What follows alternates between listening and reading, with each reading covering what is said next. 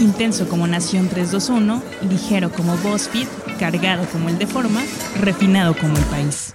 Aquí comienza The Coffee, grandes historias para grandes storytellers. Un podcast con el sabor de Story Baker por Mauricio Cabrera. Enrique Hernández Alcázar, creador, director del Hueso, muchas gracias por estar en The Coffee. Qué gusto, Mau, que me hayas invitado. Por fin se nos hizo. Sí, aparte eres el primer invitado que traigo de radio. No porque piense que está muerta. De hecho, sí me quise esperar porque me parece que es justo en este momento cuando se empieza a hablar mucho de la resurrección, como si en algún momento hubiera estado muerto, del audio. Hoy, por ejemplo, ves a un Spotify que te dice, yo percibo que en los próximos años 20% del contenido que se consume en la plataforma no va a ser musical. Y justo está tu caso que me parece tiene mucho que ver con las tendencias actuales en medios de comunicación. ¿Por qué? Porque en algún momento los medios digitales se olvidaron de los guiones, se olvidaron de las estructuras, fueron creando simplemente como se iba presentando y ahora estamos ante un retorno a esta generación de podcast que en muchos casos tienen un guion, que tienen una producción, a este regreso de conceptos radiofónicos que con algunas modificaciones pero también empiezan a triunfar en digital. ¿Para ti es un buen momento para el audio o hay un mejor por venir todavía? Yo creo que es un gran momento para el audio y hay un hecho significativo que nos lo dice, que nos lo grita, tal vez silenciosamente, eh, que es el éxito del diseño de producción de Roma de la película de Alfonso Cuarón. Es decir, le, le puso tanto empeño al diseño de audio que me parece que su estrategia de salir por Netflix no sé qué tanto le ayudó a, que la gente valorara el tema del audio, porque finalmente si la ves en cine, en pantalla grande, eh, con un sistema de sonido 5.1, Dolby o como le llamen, es impresionante, es impactante el diseño de sonido de Roma en las tablets o en los streamings, no, no, no se aprecia tanto. Pero yo creo que es un gran momento, Mau, porque sí, esta eh, exploración de los podcasts es muy interesante. Te voy a confesar, no hay podcast prácticamente que me atrape. ¿Por qué? Sí, el mío ni siquiera lo habías escuchado y con es de la industria, pero bueno. Oye, no, cómo no, pero este, si hay una, un asunto que decías del armado, del diseño, de la jerarquización, es, es prácticamente lo que en los periódicos es una edición, el trabajo de edición, que me parece a mí fundamental en cualquier medio. Cada plataforma tendrá su, propia, su propio lenguaje, pero si hay un trabajo de edición, o debe de haber un trabajo de edición donde no haya sobrantes, donde no haya lagunas, donde no haya paja, donde el contenido que veas sea sexy, sea muy contundente, sea muy sorprendente y muy llamativo para el gran público. Y esto no ocurría en los podcasts. A últimas fechas como que empiezan a reorientarse a este tema de eh, oldies but goodies, de escribir tu guion. Yo recuerdo que cuando salí de la universidad, y ya no hace cinco años, sino como siete. Más, menos, diez. Sí, seguro. Eh, yo eh, soy muy ñoño. Y entonces aprendí a hacer los guiones con la estructura, ya sabes, las instrucciones para el operador, subrayadas, en negritas, con mayúsculas. Eh, todo lo que tiene que ser un locutor en altas y en bajas, porque si no pues, se pierde los acentos, la ortografía fundamental, las indicaciones, etcétera, etcétera, etcétera. ¿Por qué? Porque el guion, bien escrito, pues, te da la posibilidad de que a cualquiera que se lo des lo entienda y lo pueda traducir en lo que tú quieres, incluso sin que estés ahí. ¿no? Este, para quien edita y demás. Y yo creo que este regreso a los guiones es muy interesante y ha habido muchos intentos ahora en Spotify, donde estás, por cierto, ahí escúchenos en Spotify. Eh, esta vertiente de los reportajes en audio, ¿no? Son podcasts, pero son reportajes bien armados, ¿no? Hay varias plataformas que ya lo están intentando, no solo en México y en Latinoamérica, en el mundo, ¿no? Eh, de pronto hay buenos trabajos de The New York Times en podcast, ¿no? O de The Washington Post, o de Now This, ¿no? Que son plataformas interesantes que han roto con algunas tradiciones del periodismo solemne, pero que te invitan desde la marca que tienen tan poderosa a escuchar otro tipo de trabajos, o incluso Grupo Prisa, donde, donde trabajamos nosotros, que tiene Podium Podcast y que ha hecho telenovelas escritas por Pérez Revertes, dirigidas por... Eh, ¿A ti te gustó la de Pérez Reverte? Me gustó, y me gustó el diseño de audio, justamente, ¿no? Y me gustó el trabajo que hay detrás. Es decir, es muy complicado porque es, estamos picando piedra.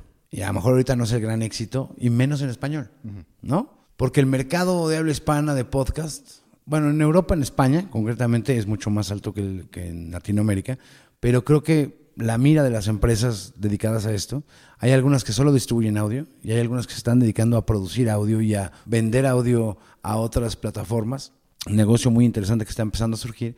Eh, consideran que, como decías tú al principio, el mercado de podcast va a ir creciendo dramáticamente en los próximos 5 o 10 años. En México, principalmente como punta de lanza, como siempre. Somos como el siempre en domingo de todo, ¿no? Donde vienen los artistas y se lanzan para triunfar en toda América. Eh, y viene por ese camino, ¿no? Y he visto trabajos en México, concretamente Spotify México, eh, ahora con el Chapo, por ejemplo, que eh, hicieron una serie de reportajes sobre el Chapo Guzmán o sobre el narcotráfico, etcétera, y me parecen trabajos interesantes. Ahora, eso tendríamos que estar haciendo en la radio. ¿Qué ha sido mi batalla? Desde que yo empecé en la radio, pues tengo esa beta un poco artística, teatral, radionovelas. y que todavía se manifiesta en el hueso. Todavía se manifiesta incluso con el armado de eh, notas o piezas que ya tienen que ver más con el periodismo, pero que tienen estos componentes de piezas de audio. Es decir, en México no se hace radio.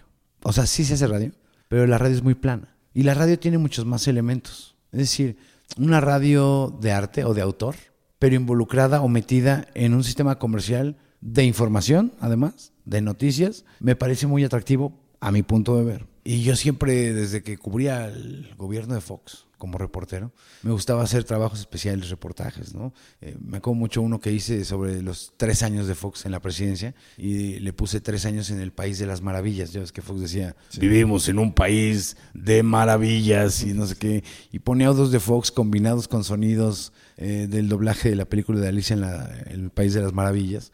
Entonces, hace ese tipo de trabajos que de repente dices, no manches, es totalmente diferente a lo, a lo que hay en un noticiero, donde un reportaje ni es reportaje, es recuento, y donde los elementos que tiene son música de fondo para rellenar, y ya. Y algunos audios de entrevistas, pero no tiene más. O sea, no hay una labor más allá de pues, llenar el espacio, ¿no? Y yo creo que eso no le hace mucha falta a la radio en México desde hace muchísimos años. Nadie lo está haciendo. Yo creo que sí hay, un déficit de la radio, aunque la radio pues sí tiene otros muchos valores potentísimos, que es eh, la inmediatez. Lo vimos en 2017 con el temblor otra vez, en 19 de septiembre, donde en W particularmente, que es una estación muy potente eh, a nivel Ciudad de México y centro del país, pues toda la gente estaba conectada y lo veías así caminando ese día con los derrumbes, eh, con la gente en las calles, con el tráfico terrible que estaban escuchando la W. Muchos. Y no es por dar el cebollazo, pero me tocó a mí en un recorrido buscando a mi papá. Este, a ver cómo estaba, porque perdí comunicación y se cayó el edificio de enfrente de su casa. Eh, o sea, casi como un thriller ahí este, psicótico. Eh, y en esquinitas, ¿no? De los puestos estos de jugos o de tacos y más, la gente trae un radio, o sea, que es este, no es cosa menor en estos tiempos, trae un radicito y estaban sintonizando la W, ¿no? Entonces eso me, me hizo de pronto revalorar que la radio es red social y es quizá tecnológicamente la primera gran red social y si no pregunten a la guerra de los mundos, ¿no? Este, que finalmente despertó ese tipo de cosas con un guion eh, que previamente pues, se le dijo a la gente, ¿no? Pues le dijo, a ver, esto es una ficción grabada, no sé qué, que la fecha es el año que entra, ¿no? Entonces, pero la gente cayó, ¿no? Este, es impresionante el poder que tiene la radio en ese sentido, todavía mucho más en un país como México, donde el Internet le llega a la mitad de la población y de esa mitad pues lo que consume tal vez es Facebook, sobre todo, ¿no? Este, y Farmville y esas cosas, bien padres, ¿no? Y, y que la radio pues sigue estando ahí, ¿no? Y que aparte esa red social que sería la radio, como lo dices, también se maneja bajo sus propios códigos y muchas veces tiene sus propias estrellas que no necesariamente son las de televisión ni las de digital, ¿no? Porque me parece también que mucho de lo que hoy afecta a la radio viene de la percepción. Por ejemplo, la clase media alta muchas veces ya considera, ¿por qué yo escucharía la radio, no? Como que casi no se habla de eso, se le quiere ver como un medio popular, un medio para el pueblo, que es real, sí permite todo ese acceso, pero muchas veces la clase media alta parece que tuviera prohibido escuchar eh, algún programa radiofónico porque tiene Spotify y piensa que escuchar música es más útil que estar consumiendo o más cool. cualquier tipo de contenido o más, cool, exactamente. Por otro lado, también están estas grandes demostraciones de cómo muchas veces talentos que a diario están en radio gozan de un gran impacto. Y en cambio llevan, por ejemplo, Radio Fórmula apostó mucho por influencers para tener conceptos en radio y no terminan por, por pegar. ¿Por qué? Porque no necesariamente hablan el lenguaje de la radio, porque crecieron o son referentes pero de otra generación. ¿Tú dónde ubicas hoy a la radio de cara hacia estos deseos pues evidentes? Muchísimas de las radiodifusoras dicen, yo quiero a los que hoy están en boga en digital para trasladarlos a mis micrófonos y eso va a funcionar. Es decir, si tú fueras hoy el director de una estación, ¿cómo atacarías esa disyuntiva o conflicto existencial respecto a que, ok, soy la plataforma más tradicional, la plataforma democrática, por así decirlo, pero por otro lado también tengo estas tentaciones y necesidades comerciales que de manera natural te llevan a buscar estas alternativas que sonarían lógicas y que no lo terminan siendo. Fíjate que ese es un tema muy, muy, muy padre. Eh, yo creo que hacer radio no es lo mismo que hacer periódicos, no es lo mismo que hacer televisión, no es lo mismo que hacer podcast o no es lo mismo que ser eh, youtuber, ¿no? Tiene su particularidad. Eh, sí, yo me conseguí un, un animal radiofónico, llevo 20 años trabajando en la radio y aunque con chispazos en, televisión o en medios impresos, la radio es, es otro mundo, es una vocación que se tiene que ir aprendiendo con el paso del tiempo. Eh, es muy complicado estar en una cabina, a veces tú solo, y no sabes qué está pasando afuera, no sabes quién está oyéndote, no sabes cómo está reaccionando la gente. Eh, cuando yo empecé no había Twitter, no había Facebook, no había redes sociales. Había teléfono. Todavía sigue habiendo y nos hablan muchísima gente. Eh, sobre todo de muchos estados de la República, donde todavía se conectan a la señal de W o ya la escuchan incluso por internet, o en la zona metropolitana y anexas. Pero nos llaman muchísimo por teléfono. Cuando yo empecé, pues era el teléfono, ¿no? Y decías, llame a la cabina y platique con nosotros. 51 66 900 el teléfono, y se aprenden el número, etcétera. Y luego llegaron los SMS, que fue la primera gran revolución de comunicación este, de ida y vuelta, diría McLuhan, ¿no? Este, entre receptor y emisor. Y llegaban un montón de mensajes, ¿no? Hasta que la gente empezó a ver que pues sí le costaba una lana mandar mensajes y como que ya dejó de mandarlos. Y este, y luego llegó Twitter. Bueno, el Hi-Fi, MySpace y eso que pues fueron este, Metroflog, ahí te ponías a ligar. Metroflojera me daba. este, porque pues creo que ligabas con puro güey, ¿no? Ponía fotos de chavas, ¿no? Y ahí andabas tú este, haciendo tus cosas, ¿no? Tus manualidades este, en internet. No sabías ni qué onda, ¿no? Este, como tantas y tantas, ¿no? Este, ICQ, por ejemplo, fue otro. Pero nos tocó ya más concretamente Twitter y empezó como una un, intercambio de mensajes padre en tiempo real, ¿no? Que tú podías leer y te respondían, etcétera. Pero después de tantas elecciones fallidas, ¿no? O complicadas y de la presencia de Andrés Manuel, pues sí cambió muchísimo este tema de las redes sociales en cuanto a su esencia, ¿no? Y sus mensajes y los bots y bueno, tú vas a saber de eso también. Cómo te atacan en un segundo y te empiezan a decir cosas. Hasta eso no, no, no he sido tan criticado ni tan buleado, ni tan troleado en las redes. Pero hacer radio, eh, en este momento, yo creo que se trata de el contenido y la conversación, ¿no? Pero real. Porque hay a veces algunos que dicen, no, aquí la conversación, y nunca leen un mensaje de la gente. Entonces, pues, me suena como, si, si, es como campaña, este, pues está bien, pero si no se cumple, pues la gente dice, pues no me pelan. Y me ha tocado en esta vida, no diré nombres, muchísimos colegas que no creen en el público que no creen en los mensajes. Ah, esa gente no sabe. Pero finalmente la gente espera una respuesta. Yo me acuerdo cuando empecé a oír radio de chico. Por ahí en la secundaria había un programa de fútbol en la B Grande de México. Y entonces me volví fan de ese programa.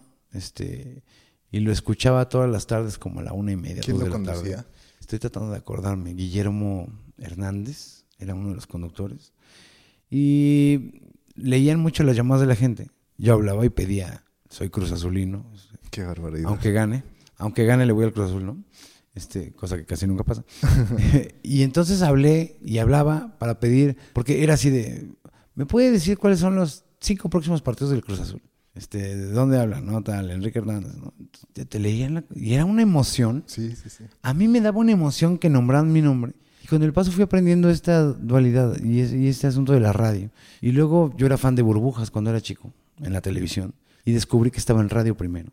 Y entonces me puse a buscar los programas de Silvia Roche, creadora de Burbujas, y, empezó a gustarme mucho esta radioficción, ¿no? De situaciones no noticiosas. Y yo quería hacer eso en la vida y me dediqué a las noticias, pero con un toque de estos, ¿no? Este, de ficción. Y creo que la radio tiene esa particularidad, puedes crear atmósferas. Mi tutor en W, cuando entré a W en 1998 a hacer práctica profesional, fue el maestro Claudio Lenk. Claudio Lenk era un maestro del lenguaje, le encantaba la opereta, la zarzuela, eh, la poesía, leía muchísimo, tenía un gran bagaje cultural y él preparaba a todos los locutores de radio y de Televisa, de televisión y de radio, para ir a Juegos Olímpicos, a eventos importantes internacionales, coberturas internacionales, mundiales, Juegos Olímpicos, convenciones internacionales de la paz, la ONU, etcétera y tenía ejercicios de trabalenguas, de mil cosas, de cómo hablar bien el español. Y, y, él fue una inspiración para mí en ese sentido porque tenía muy buenos programas de radio ficción con contenido, es decir, era una plataforma distinta donde se apropiaba de lo teatral, lo dramático, para explicar la vida de un poeta. Por ejemplo, tenía un programa que se llamaba Yo, el poeta, en donde en primera persona el poeta o la poetisa narraba su historia, pero con dramatizaciones. Entonces empezaba, ¿no? Hola, soy Gabriela Mistral, nací en Chile, ta, ta, ta, ¿no? Y entonces había dramatizaciones de episodios de su vida, música de la época, etc. O sea, estaba padrísimo. Yo decía, no manches, esto está increíble. Y entonces hice un programa de radio para niños, este, cuando era Ricardo Rocha el presidente de Radiopolis. Quería ser Chabelo de no, la radio. No, no, exactamente, pero cuates, la catafixia, pues hay que comer, ¿no?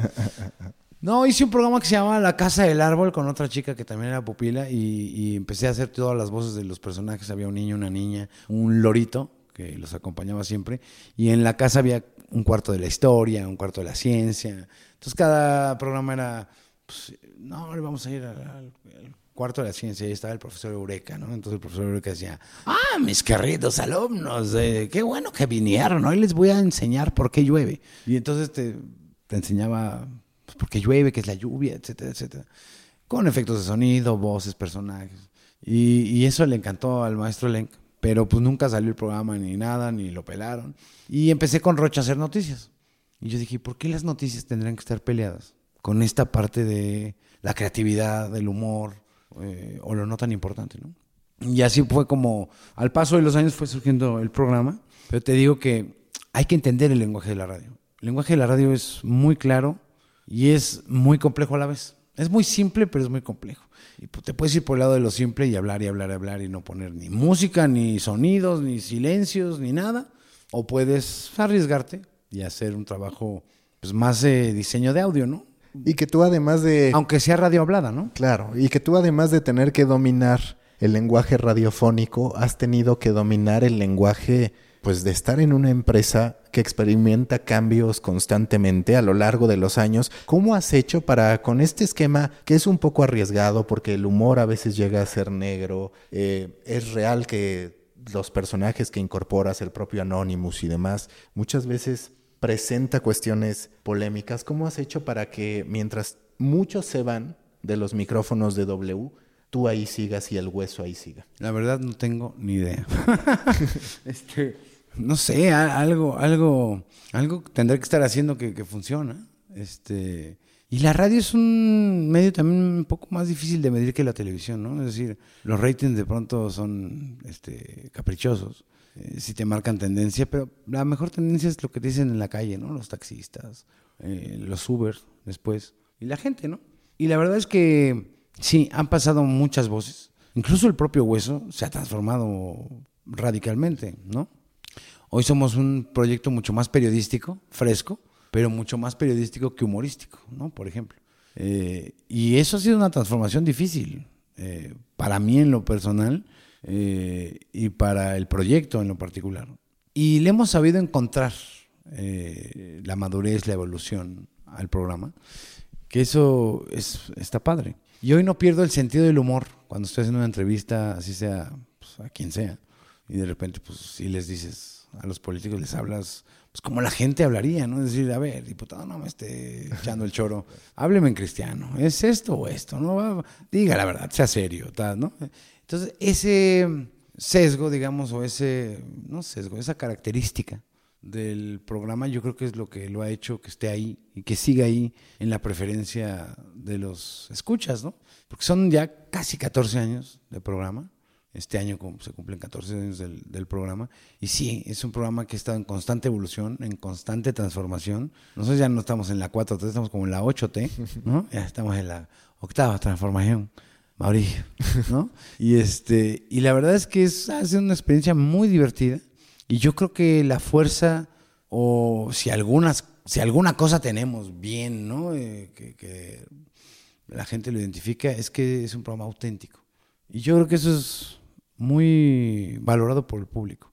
De repente, pues hay gente que la escucha desde hace 14 años, hay gente que la escucha desde hace un año, y se van sumando, ¿no? Se van sumando y ahí, estamos dándole la batalla en los ratings que de repente pues sí son también distintos a los de la tele, ¿no? La tele te mide así cada segundo diario, diario, diario y puedes saber, ay, cuando entró tal colaborador se desplomó el rating, ya no hay que meterlo, o hay que meterlo otra hora y, y ajustas de inmediato.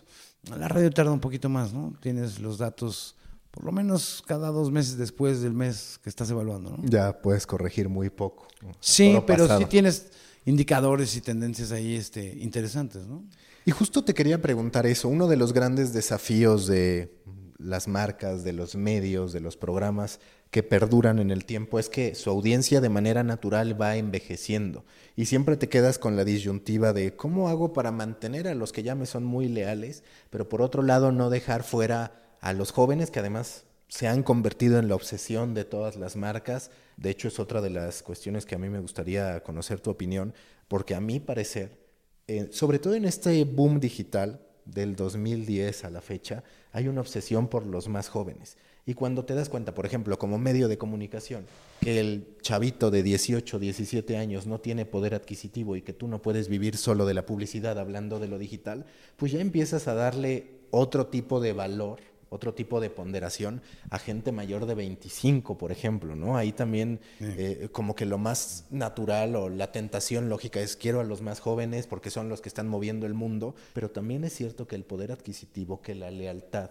se puede lograr mucho más con gente mayor que va adquiriendo pues mayor poder adquisitivo, como ya lo platiqué, mayor capacidad de decisión o de decir estoy con esto y no con esto. ¿Tú cómo has construido el hueso para que no ofenda, para que no atente contra los gustos de quien te sigue desde el primer día, pero que por otro lado puede incorporar a nuevas audiencias. Eh, ha sido una aventura eh, en ese sentido porque uno empieza joven este, a hacer radio y a querer pues, que funcione y divertirte y hacer chistes a veces súper, súper, súper cabrones, ¿no? Porque nos pasaba. Eh, y era un programa tan difícil de vender en los primeros tres años fue muy difícil. O sea, el que sobreviviera el programa más de esos tres años, muchos nos decían adentro incluso de la estación, gente que ya no está al aire, híjole, yo que tú no le entraba, eso no va a durar. ¿no? Después de la elección de 2006, va a valer que eso, piénsalo, tú eres un gran periodista, tú deberías de ser el periodista, ya sabes. Pero pues yo siempre tenía esa curiosidad de hacer unas cosas distintas. Con el paso del tiempo y de mucho platicar. Porque además la radio, en este aspecto de las ventas, de la mercadotecnia, de la comercialización, es muy conservadora y muy tradicional, ¿no? Pocas veces hay arriesgues. O sea, si tú ves y revisas la historia de la publicidad en radio, pues no hay mucha variedad de eh, burbujitas, burbujitas de la sal de picot a los jingles de hoy o a los spots de hoy. Es muy poca la diferencia. ¿Y crees que tendría que cambiar o...? Yo creo que tendría que ser, pues, distinta, ¿no? Este, y lo, lo hicimos en el programa y, nos salió bien. Y hay muchas formas hoy de, de venta, ¿no? Incluso asociado al mercado digital, ¿no? A la transmisión de eventos especiales vía nuestras plataformas streaming y demás. Y ya no solo en la antena, ya no solo en la radio, pues al aire. Y, y al aire, pues sí, no, no, no se ha transformado mucho. Eh, nosotros llegamos a ser incluso personajes para marcas que querían acercarse con nosotros de llantas de trailers y porque teníamos muchísimos traileros de público. Este, que nos escribían desde las carreteras así de soy trailero y voy de San Luis a Matehuala, ¿no? Y entonces les poníamos así el claxon, saludos a todos los traileros del mundo. Y entonces acercaron varias marcas, ¿no? De trailers, de llantas, eh, de aceites. Y entonces les hacíamos el trailero, ¿no? Que iba ahí, este, ¿qué pasó, compadre? Pues creo que ya se me ponchó la llanta, cambio, ¿no? Y dice, no, pues si quieres llantas, pues Freightliner, no sé qué, ¿no? Entonces, este, pues era, digamos que una forma distinta de hacer publicidad para la radio, ¿no? Poner a disposición también la creatividad del programa para acercar anunciantes, que es algo de lo que pasa mucho hoy, sobre todo en redes sociales, ¿no? En YouTube y estos, estos anunciantes que buscan tener a los youtubers y eso, que yo todavía no acabo de entender cómo funciona, la verdad, porque los, los youtubers más exitosos, con contadísimas excepciones, me pasa igual que los podcasts, los ves y dices, híjole, o ya estoy muy viejo, o de plano soy muy mamón. Qué bueno. o, o- o las dos, tal vez. Las dos, no soy viejo y mamón. Se calle ese viejo mamón. Este, porque no, como que dices, esto es lo que está consumiendo la gente. Todavía no alcanzo a entender bien el porqué del consumo mayoritario de ciertos productos digitales. Este, que dices, no, man, no puede ser que esta estupidez. No voy a decir nombres, Chumel. No, no sé. Este, le mando saludos a Chumel. Eh, y dices, no puede ser que esto esté rompiéndola cuando no tiene ni pies ni cabeza el contenido. Y muchos de estos youtubers que se hacen sus stand-ups mal hechos ahí, este, improvisados y con unas ediciones terribles. ¿Qué es eso que decías, no? Este, eh, creo que el youtuber no ha evolucionado como el podcaster, ¿no? Que ha evolucionado a hacer guiones, producciones más acabadas, como más del gusto, pues, de un público más eh, preparado quizá, ¿no? Eh, pero bueno, la verdad es que la radio pues, sí ha cambiado muchísimo en estos años y, y lo único que puedo afirmar es que es incierta pero apasionante. No sabes qué va a pasar. Y sí, tú me has dicho, has visto pasar por los micrófonos desde jefes hasta colegas, todos. Así han ido, han regresado, se han vuelto a ir, este, funcionan, no funcionan, ta, ta, ta. Y en todo este tiempo que llevo trabajando en W desde la primera vez en 98 hasta hoy, pues Marta de baile y yo somos los que quedamos de, de esa generación de cambio en W de 2002, ¿no? Entonces, este, Marta de baile se hizo de millones de pesos. de millones de pesos yo me hice de millones de odios, sobre todo en la clase política, ¿no?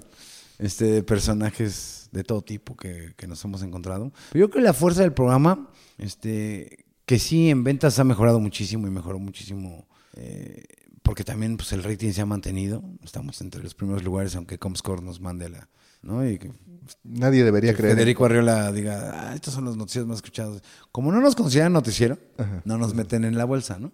Entonces, este, bueno, ahí hay un sesguillo que siempre, pero no me importa tanto. ¿eh? Si me hubiera basado en el rating, siempre estaría loco hoy, ¿no? Este, yo creo que puede ser más feliz y ser exitoso de- este, con un programa de radio sin estar tan preocupado por los ratings que los tienes que tomar en cuenta como indicadores, sin duda alguna.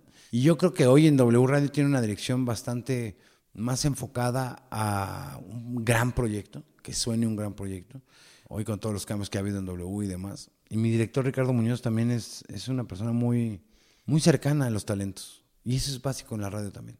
Tener un jefe que te tome en cuenta, que te diga, mira, vamos a sentarnos. Tengo aquí los ratings, mandé pedir un rating este, muchísimo más eh, profundo, ¿no? Este, con más capitas, como, cebollita, ¿no? Este, quién te está oyendo, de dónde, eh, de qué edades, de qué estrato socioeconómico, mira aquí los picos, ve la competencia, qué estarán haciendo acá, por qué aquí sube, por qué aquí baja, ¿no?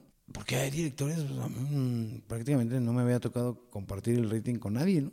O sea, o que me compartieran el rating, ¿no? Y, y eso es fundamental. Yo creo que la radio es equipo también. Y es fundamental eso. Si no tienes un equipo, pues, la radio no se hace sola. Es decir, no es llegar nada más al 5 para la hora de tu programa y empezar a hablar, ¿no? A ver qué hay hoy. Que en muchos casos sí pasa. No voy a contestarte esa No, pregunta. no- no la radio bien hecha. Y a ver, eso, eso me interesa. ¿Cómo es el día a día en el armado de El Hueso? Porque vamos a ser honestos, después de tantos años sería bastante natural el llegar y decir, sabes que hoy voy a improvisar todo el programa. ¿Por qué? Porque sí requiere un tipo de preparación que no es tan habitual. Y lo vemos tristemente incluso a nivel universitario, cuando te dan tu programa de radio en la universidad, lo que haces es llegar a hablar. El primer programa lo preparas, tu escaleta, todo como el maestro te lo pide, y después la gran mayoría pues termina improvisando. Yo creo que depende de cada quien. Yo, yo me siento todos los días como la primera vez que hago radio. Entonces, soy muy así, digo, soy muy ñoño en ese sentido. Y, y soy muy metódico. No, y que aparte el hueso por su naturaleza quedaría desnudo si improvisa. Sí. No tiene manera de Sí, te- digamos que, que hay un antes y un después, ¿no? Con la salida de Fernando Rivera, Marisol Gacé, que volvimos más a lo periodístico que a lo humorístico y que ha ido transformándose y evolucionando. Pero de todos modos, en los 14 años que llevo al aire, prácticamente el 95% de las veces yo hago la escaleta. Porque si no, no me hallo. Yo voy escribiendo lo que va pasando en el día, voy leyendo, voy a ver con qué nota vamos a abrir y a esta nota que le vamos a hacer. O sea, no solo es voy a dar esta noticia y tengo al reportero en la línea y luego el entrevistado y ya, bye, ¿no? Pues, así está muy fácil. Sí es mucho más difícil armar un programa que tiene sketches, secciones, ficción, ¿no? Peje Marcelo, es de mucho, de mucho corte y confección.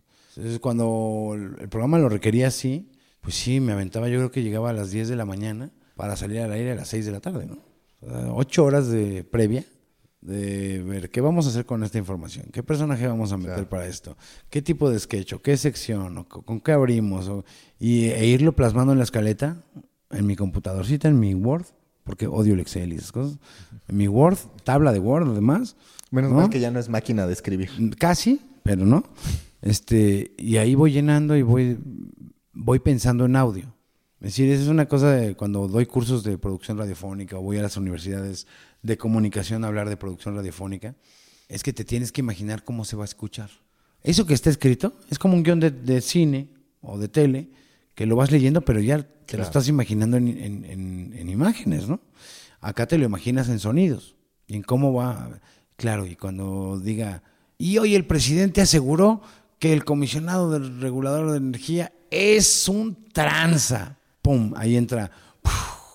"Uf, Es que hay conflicto de interés, ¿no? Es que. Y hacen un tren de audios padre, pero con bits abajo, con buena producción. Termina eso y entonces digo, y bueno, hasta la familia se metió, no sé qué, no sé qué. En la línea está el comisionado regulador de energía. Entonces te vas imaginando cómo lo vas armando. Es un guion, una narrativa, en este caso radiofónica, porque pues así me gusta a mí trabajar, ¿no? O sea, igual y a otros lo hacen diferente, ¿no? Hay un personajazo en, en la radio colombiana, en, en Prisa, que se llama Julio Sánchez Cristo, que es un monstruo, un monstruo. Eh, un monstruo radiofónico porque tiene unos productores buenísimos y él es más de contar historias y, y sí de política del día, pero va a beyond, ¿no? Va más allá y entonces de repente si se encuentra una noticia de eh, en un elevador de Chicago se quedaron cinco colombianos atrapados junto con otros. Consigue al colombiano que estuvo atrapado en el pinche elevador, ¿no? Quién sé cómo le hacen, pero los productores los buscan. Y entonces dice, imagínese usted, y es muy radiofónico en el sentido de contar historias. Y sin, sin mayor producción, ¿eh? En frío prácticamente, solo con algunas cortinillas, este, separadores y eso, pero prácticamente en frío. Oyentes del mundo, ¿qué pensarían ustedes si se quedan encerrados 14 horas en un elevador en Chicago? Piso, no sé qué. Entonces empieza a poner ese dramatismo de contar la historia. Dice, ¿y usted qué hizo, Juan Valdés? ¿No? Y entonces ya Juan Valdés dice, Julio, pues es que fíjese que estábamos ahí, es impresionante. Y ya te, te dices, no manches, está hablando con el güey de la historia que me está vendiendo, ¿no? Entonces, tiene muchas cosas dramatizadas la radio.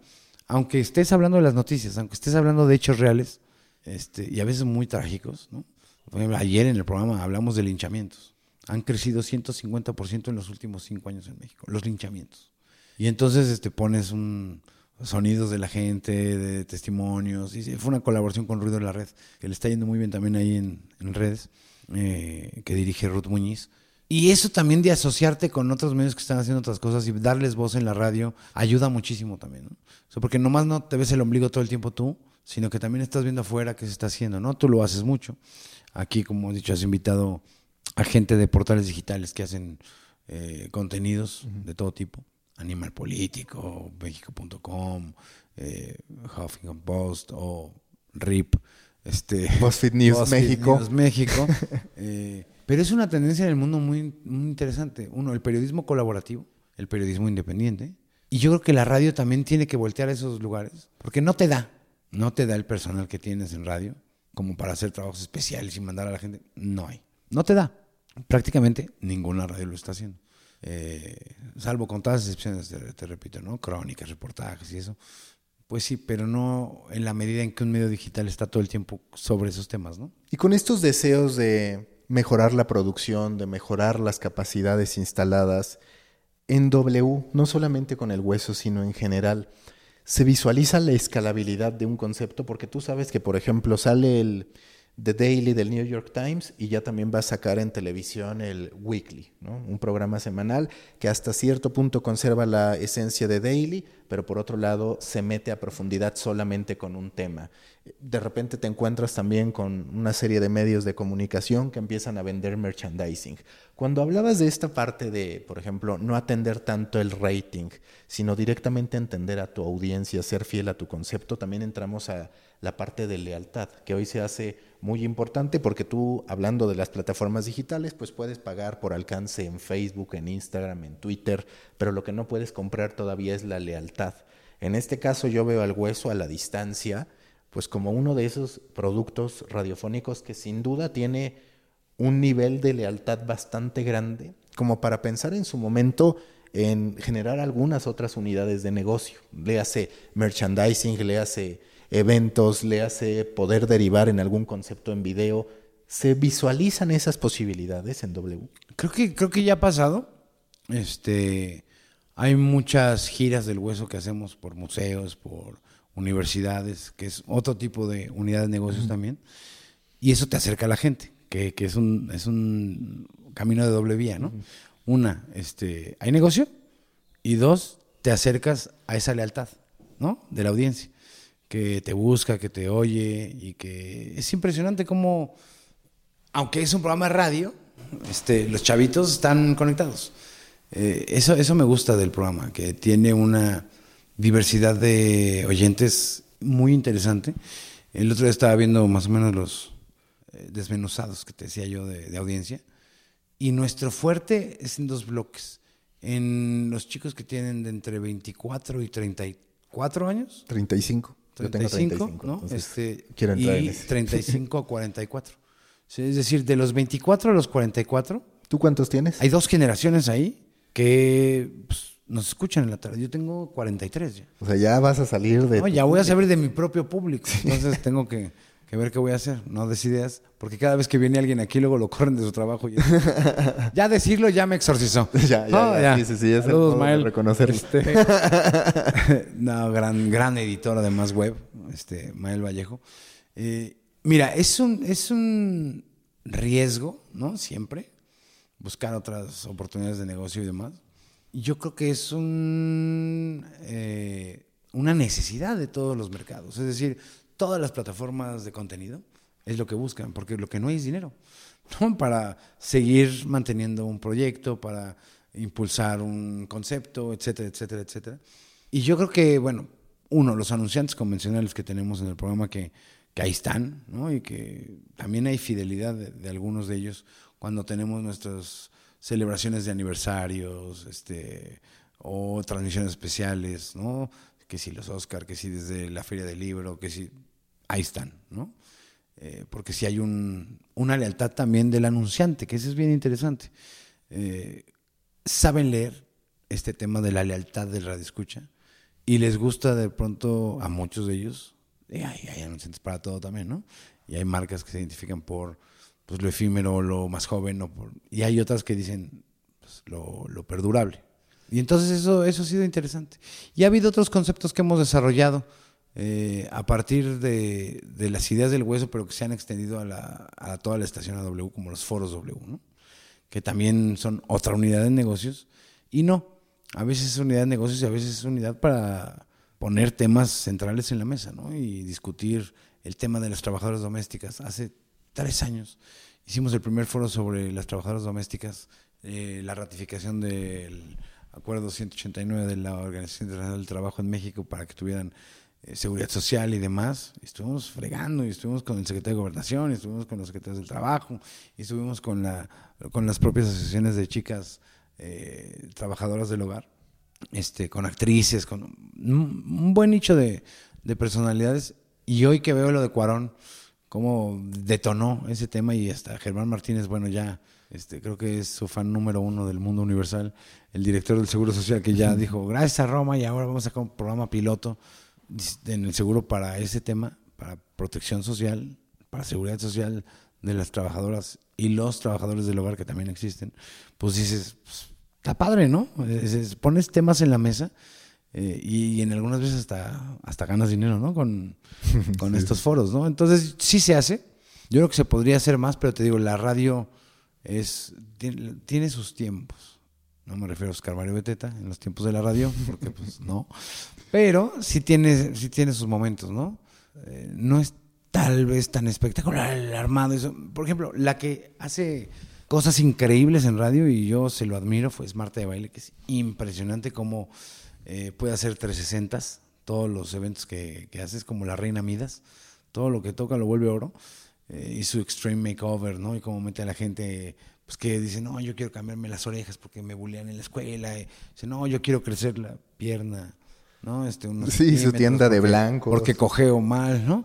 Este, etcétera. Y dices, no manches, está cañón, ¿no? Y cómo eh, los bancos, no, se va a llevar un millón de pesos para el cásate con Marta de baile, ¿no? Para las bodas, o los viajes, o My Favorite Things cada fin de año. Eh, arma conceptos radiofónicos impresionantes que se traducen también en otras muchas plataformas. ¿Y tú no verías el hueso pudiendo atacar todavía más ese? Lo hubiera visto así antes en el anterior formato que lo hacíamos, pero hoy te digo, eh, hemos girado la mira y puesto la mira más en la coyuntura que nos preocupa mucho de desinformación, de fake news, de odios en redes sociales, de temas que nadie está poniendo en la mira, que nadie está poniendo en la agenda. Y digamos que es un regresar a la esencia de, la radio informativa, que es hacer más periodísticos, muy críticos, tener a los personajes más importantes. Y eso también genera audiencia y también genera, eh, digamos que unidades de negocio y tradicionales y no tanto. Y es lo que estamos trabajando hoy, ¿no? Pensando en, en otro tipo de formatos, no al estilo este, showbiz, ¿no? Sino más al estilo tal vez intelectual, de pensamiento, de lluvia de ideas, de discusión, de debate. He estado platicando mucho con Laura Manso del Huffington Post, con Alfonso Basilio de Político. ¿Cómo asumir estos momentos de polarización? Porque, por ejemplo, así como tú dices que en Twitter se ha fomentado, se ha detonado el odio a partir de que, por lo visto, la sociedad hoy no tiene la capacidad de entender el por qué se cuestiona aquello que podría afectar a su ideología o a representantes de su ideología, en digital también ya empieza a haber una especie de censura implícita en la que tú como medio sabes que o te comes el odio por publicar un contenido que desnude alguna irregularidad del gobierno de López Obrador, o te puedes ganar, sí, el favor de esa audiencia, pero no necesariamente atendiendo a la verdad. Es decir, tú en el hueso, ¿cómo manejas esta polarización en la que se vive, entendiendo las consecuencias también de a veces tener que ir hacia un lado y hacia el otro, aunque seas equilibrado, pues los datos te mandan hacia un lado o hacia el otro y el problema es que ahí no hay una audiencia, para como yo lo veo, con la madurez necesaria o en las condiciones necesarias para poder reaccionar de manera analítica. Yo creo que va más allá incluso de las redes, los contenidos, los programas, las plataformas y la creación de contenidos. Es un problema mucho más profundo.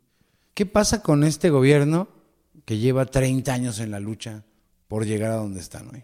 Que nunca entendieron, o por lo menos no hasta ahorita, muchos de sus seguidores y de sus integrantes, que hubo, iba a haber un momento en que de ser oposición y de ser la esperanza y esta, este asunto medio romántico de Andrés Manuel en los mítines, lloviendo y el sol y sus palabras y sus dichos, iban a ser gobierno. Y ese tránsito es decir, la cuarta transformación, ellos no han entendido su primera transformación, que es de ser oposición, de ser activistas, de ser luchadores en la calle, a ser gobierno. No lo han entendido en el sentido no de que no sepan, no de que no tengan capacidad, sino de que no han entendido que ya es otra posición. Es decir, eh, yo le decía a personajes como Martí Batres y como Mario Delgado, sobre todo Martí Batres, que es mucho más combativo y que estaba en las marchas con pancartas, con su pelo largo, chino, chino, ¿te acuerdas? Eh, y siempre en contra del sistema y del capitalismo y de la mafia del poder. Hoy lo ves, es distinto, pues, está de traje todos los días. Fue transformándose. Pero yo le decía, oye Martí, va a llegar un momento en que en la Cámara de Senadores, donde tú eres presidente de la mesa directiva, pues los de Morena van a decir, pinche gobierno. Ah, no, espérate, somos nosotros. Espérame tantito. O sea, lo traen en el ADN esto de protestar. El que no se transforma es Fernández Noroña, ¿no? Bueno, Fernández Noroña es otro personaje, le mando saludos, que, además es un tipazo, ¿eh? Este, a pesar de que puedas estar en contra de él o, o que no comulgues con sus ideas, es súper abierto para debatirlas. Este, ha ido hasta con la corneta ahí en, en W, este, con Eduardo Videgaray y con José Ramón San Cristóbal, y se bueno, ponen buenas las charlas. O sea, no sé ahora, lo ando buscando para ver por qué estaba en Las Vegas el otro día, este, y que se enojó que lo grabaran en el aeropuerto, se tapaba la cara con un libro. Pues Las Vegas, pues es lo más democrático que en el turismo mundial. Pero bueno, el tema es que yo creo que no han sabido ah, este, asumir que el periodismo tiene que criticar al poder y tiene que serle incómodo al poder. Si el periodista no es incómodo al poder, no es periodista. Si el periodismo no le incomoda ni le inquieta al poder, no es periodismo. Es otra cosa. Y de repente, si hoy ves en periódicos que criticaban mordazmente a López Obrador, no voy a decir el nombre, pero están ahí en Bucareli. Este, Y hoy poniendo notas de, hoy desayunó Sí, sí. dices, qué pex, ¿no? Y en cambio, bueno, pues sí, a mí me han llovido y, y- y la gente es así. Y yo me he acostumbrado a lidiar con esta polaridad desde el 2006 con la elección de Andrés Manuel. O sea, yo nunca he votado por Andrés Manuel, pero estoy mucho más cerca de lo que representa Andrés Manuel como formación en el ADN. Me considero alguien más de izquierdas, este, desde mi formación, Incluso- mis padres, etcétera. Incluso que aún no compartiendo ideología, uno no tiene más que entender por qué en algún momento la mayoría Claro, además la pues, población se fue juntando el hartazgo, Sí. etcétera. Pero lo que no acepta eh, la feligresía López Obradoriana, que no López Obradorista es distinto, para hablar con más de religión, este, es la crítica contra su representante en la tierra, ¿no? O sea, no aceptan que le critique uno a López Obrador nada. Este, y sí, de repente hoy hay colegas y hay personajes de los medios de información que le critican hasta que por qué no saluda la bandera, ¿no? Entonces dices, ay, bueno, también no se la arranquen porque, bueno, pues es suya, ¿no? Pero este, también hay que tener un justo medio, pero en los temas fundamentales, Guardia Nacional, ¿no? La termoeléctrica. O sea, si tú oyes el discurso de Andrés hace dos años, era contra la termoeléctrica. Y ahí ante Samir, que lo asesinaron, Samir Flores, les dijo, no, y esto es las grandes intereses y che mafia el poder. Y hoy le está impulsando. Entonces, a ver, cuando empezamos el hueso, estaba Fox en la presidencia. Y le fue en fe, como en feria en el programa. El primer programa del hueso, el primero. Me acuerdo muy bien, yo venía de cubrir el sexenio Fox. El presidente me conocía muy bien no le gustaba mucho que estuviera en sus conferencias, en sus eventos, este, porque le preguntaba ciertas cosas, pero me conocía bien. Y el primer día del programa, como todos los noticieros nuevos, yo no sé por qué chingados, pero siempre que empieza un noticiero quieren entrevistar al presidente, ¿no? Entonces, como, ¿por qué, no? Este, y más tratándose de Fox, pues más bien te iba a salar el programa, ¿no? Claro. Entonces, este, Ezra Shabot estrenaba la tercera emisión de Hoy por Hoy. En aquel momento eran Hoy por Hoy los noticieros en W. Con Carmen en la mañana. No, estaba Loret en la mañana, Carmen en la tarde y luego en la tarde, ya más tarde, tarde-noche, Ezra.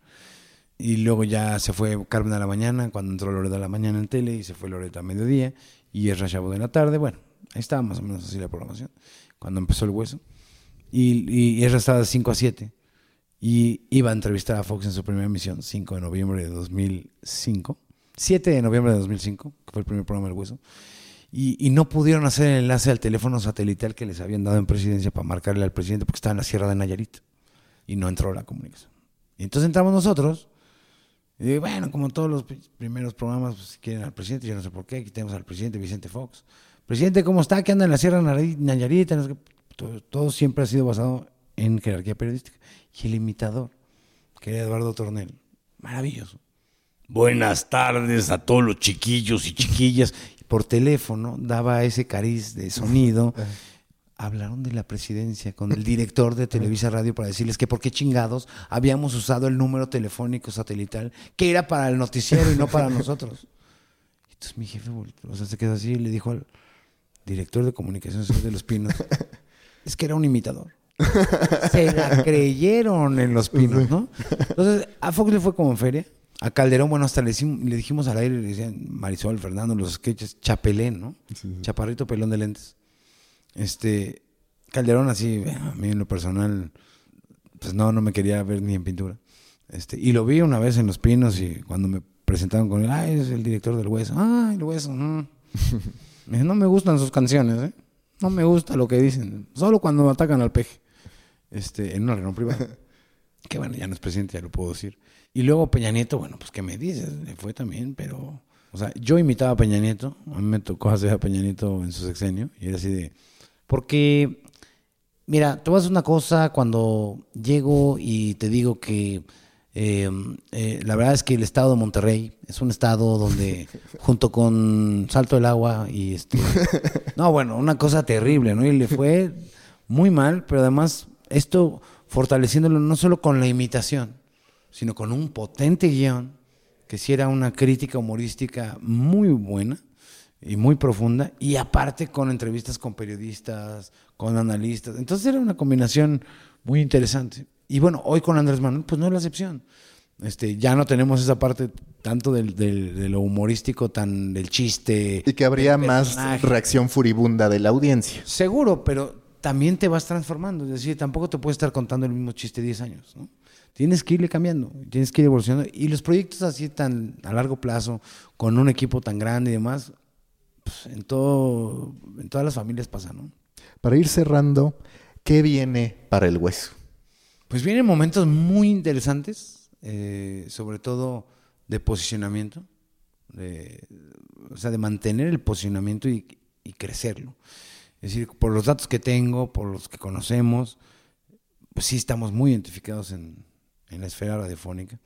Tenemos muchísima gente, muchísimas orejas, pues, eh, que encienden el radio a las 6 de la tarde, lo cual es muy bueno. O sea, es, es raro que los programas de repente tengan un nivel tan alto de encendidos radiofónicos. Y tenemos muy buen nivel en automóviles, que es este, finalmente uno de los indicadores más importantes para las ventas y para la propia audiencia. Y el reto es mantenerte, ¿no? Mantenerte en esos niveles, subir, incluso, porque ahora con el diseño y el rediseño más bien de la programación de W, pues ahí donde los horarios que no tenían tanto arrastre van a ir cambiando y eso se va a reflejar en todos los demás programas. Eh, hay que aprovechar ese momento y no perder el espíritu crítico. Es, parece fácil y parece poco espe- espectacular, Mau, pero es lo más complicado. Yo siempre he dicho que lo más difícil es lo más sencillo. Mantener la esencia, mantener esta fidelidad, esta lealtad, este sentido crítico, en un concepto ahora más periodístico, pero sin perder los, los detalles de la vida eh, que son los más importantes, ¿no? Como reírte. Claro. Es lo más difícil. ¿Visualizas hacer algo en podcast? Perdón que te insista, pero es que tal vez soy de esos que necesita que le digan que es podcast y no radio para decir, ah, esto es Fíjate cool. que, que, mm, soy un tipo muy lento, lo acepto. Quizá no sé si tenga que cambiar mis velocidades para los tiempos que corren. Eh, no en todo, ¿eh? Bueno, en lo más importante sí, y, y me lo han agradecido mucho. Este, pero el hueso se tardó más de un año y medio en salir al aire. Por ejemplo, te pongo ese ejemplo, ¿no? En mi medio amor, que es el radio, pues porque fueron muchas etapas platicando y armando el concepto. Y a mí me gusta que si va a salir algo mío, o no lo saco si no, está, si no estoy convencido, o ya cuando estoy viendo que está muy bien armado, que es muy sólido, es casi como un reportaje. O sea, un reportero no puede sacar un reportaje que te puedan tirar a los cinco minutos o a las tres preguntas al funcionario involucrado. Tienes que estar muy sólidamente armado para que sea incuestionable, ¿no? Eh, y eso me pasa mucho con, con todo lo que hago, ¿no? Entonces, por eso me tardo mucho en dar el paso para saltar a, lo a otro medio, etcétera. Ahora estoy colaborando en la tele, en Foro TV, martes y jueves en la mañana a las 7 con Raimundo Río Palacio, y me está encantando, llevo más de un año ahí ya fijo martes y jueves, y es muy divertido. Este, hacer televisión es otro universo, pero yo creo que con las bases de la radio te defiendes, ¿no? Te defiendes un poco.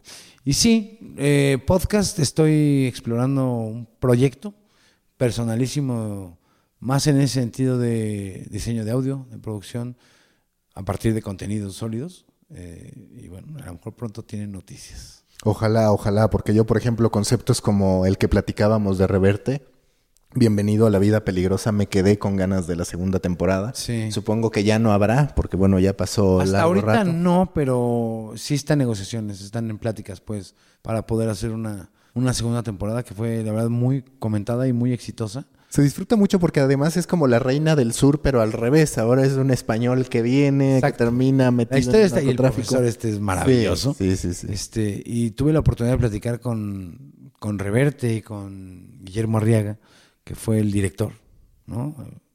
Que, que en radio es más dirección, ¿no? Tienes que dirigir a los actores, eh, dirigir a quien hace el sonido, etcétera. Y este, este regreso, con eso empezamos la charla, por cierto, este regreso a los orígenes, a la esencia de la radio, creo que tiene mucho valor en los podcasts. Eh, si es que, bueno, pues se hace con este rigor, ¿no? Yo creo que, que esos valen mucho, porque de repente oyes muchos en Spotify también en español que, que hablan de lo que sea y, y que son como unas historias ahí, pues, como, como que te sientas así en una mesa y empiezan a hablar y, y ya. Como todo el periodismo deportivo hoy, tristemente. Sí, que es más bla, bla, bla y menos información o menos contenido, menos producción, algún esfuercito ahí, este. O me gustan mucho los que son como de charlas, como el tuyo, ¿no? Que son entrevistas, así de largo aliento, y son conversaciones que valen la pena, ¿no? Que- Sí, entendiendo que es para nichos específicos. Sí, o sea, por ejemplo, el tuyo, pues para gente que le gusta creación de contenidos o digitales o, o el periodismo, ¿no? Eh, y pues tú vas escogiendo ahora sí que lo que te va gustando. Pero yo creo que ese reto está muy interesante en, en la creación de contenidos. A ver si, a ver si pronto te, te cuento. Ojalá, ojalá. La pregunta con la que siempre cerramos, si tú fueras un café a partir de tu personalidad, a partir de tus talentos, de, su- de tus atributos, de tus áreas de oportunidad, que es la manera elegante de decirle a tus debilidades, ¿no? ¿Qué café serías? Híjole, voy a tener que confesarte algo y lo venía pensando desde que venía acá por el título, ¿no? De coffee. Este, si tomo yo tres cafés al año es mucho. No soy muy cafetero. Eh, y no me disgusta, ¿eh? Pero tal vez por eso me he salvado de la gastritis en este medio periodístico. Eres más chelero. S- Soy más cubero. Soy más cubero, la verdad, tengo que confesarlo. Sí, soy naco y, y viejo. ¿Matusalén, Bacardí o con qué? Bacardí blanco, por supuesto, lo más roñoso del mundo. Que hay otro. Sí, no, o sea, yo soy de los que dice, a ver, me da de lo que más haga daño, por favor. Dos para llevar y uno para comer aquí. ¿No? Pero, no sé, este, tal vez sería un, un café con leche. Me gusta mucho el café con leche. Muy bien, bueno, pues ya está, Enrique. Muchísimas gracias. Hombre, gracias, Mau. Y qué bueno que sigues teniendo hueso todavía. Pues todavía, ya, ya más hueso que carne, afortunadamente. Listo, Enrique, gracias. Gracias. Busca la próxima semana un nuevo episodio cargado de emprendimiento, endulzado con grandes historias y narrado por grandes storytellers. Suscríbete a The Coffee, un podcast de storytellers para storytellers. Un producto de Storybaker por Mauricio Cabrera.